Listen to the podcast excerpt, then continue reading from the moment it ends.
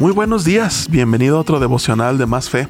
Hoy quiero agradecerte porque cada vez son más las personas que escuchan estos devocionales y claramente esto se debe a que sigues nuestras publicaciones y que las compartes en tus redes sociales. Una de las etiquetas más comunes que tenemos los cristianos tiene que ver con el comportamiento. La gente asume que si somos cristianos, pues no vamos a fiestas o no nos gusta bailar o nos la pasamos en el templo o qué sé yo. Hay mil ejemplos eh, que seguramente tienes de esto que te comento. Eh, desgraciadamente hay muchas iglesias que promueven este tema a pesar de que la Biblia constantemente nos recuerda que el cristianismo tiene que ver con lo que sucede en la profundidad de tu ser. Hoy quiero que vayamos a este pasaje en Primera de Crónicas y estudiemos algunos principios derivados de este versículo. Primera de Crónicas capítulo 19 versículo 17 encontramos un fragmento de una oración de David.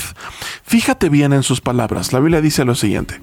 Yo sé, mi Dios, que tú examinas nuestro corazón y te alegras cuando encuentras en él integridad.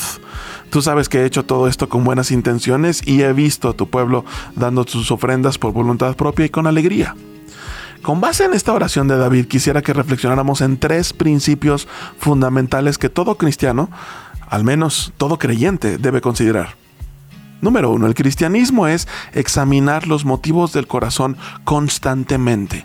Sabes, día a día tenemos que decidir quién gobierna al corazón. De entrada tenemos que establecer que el corazón engaña. No podemos dejar que el corazón nos gobierne. La Biblia dice que el corazón es de lo más engañoso que hay en este mundo. Esto quiere decir que no podemos fiarnos de nuestros sentimientos, porque estos por más fuertes que sean, nunca serán constantes. Por eso debemos revisar qué ocupa la mayor parte de nuestro corazón, porque eso será lo que dicte en qué dirección se va el corazón. Démosle cada día más terreno a Jesús dentro de nuestro corazón para que Él lo gobierne y nuestra vida sea transformada a su estándar.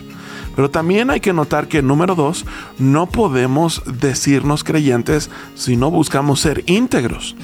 ¿Cómo definir la integridad? Bueno, creo fervientemente que la manera más simple de entenderlo es a través de las palabras de Jesús. Él dijo que nuestro sí sea sí y que nuestro no sea no.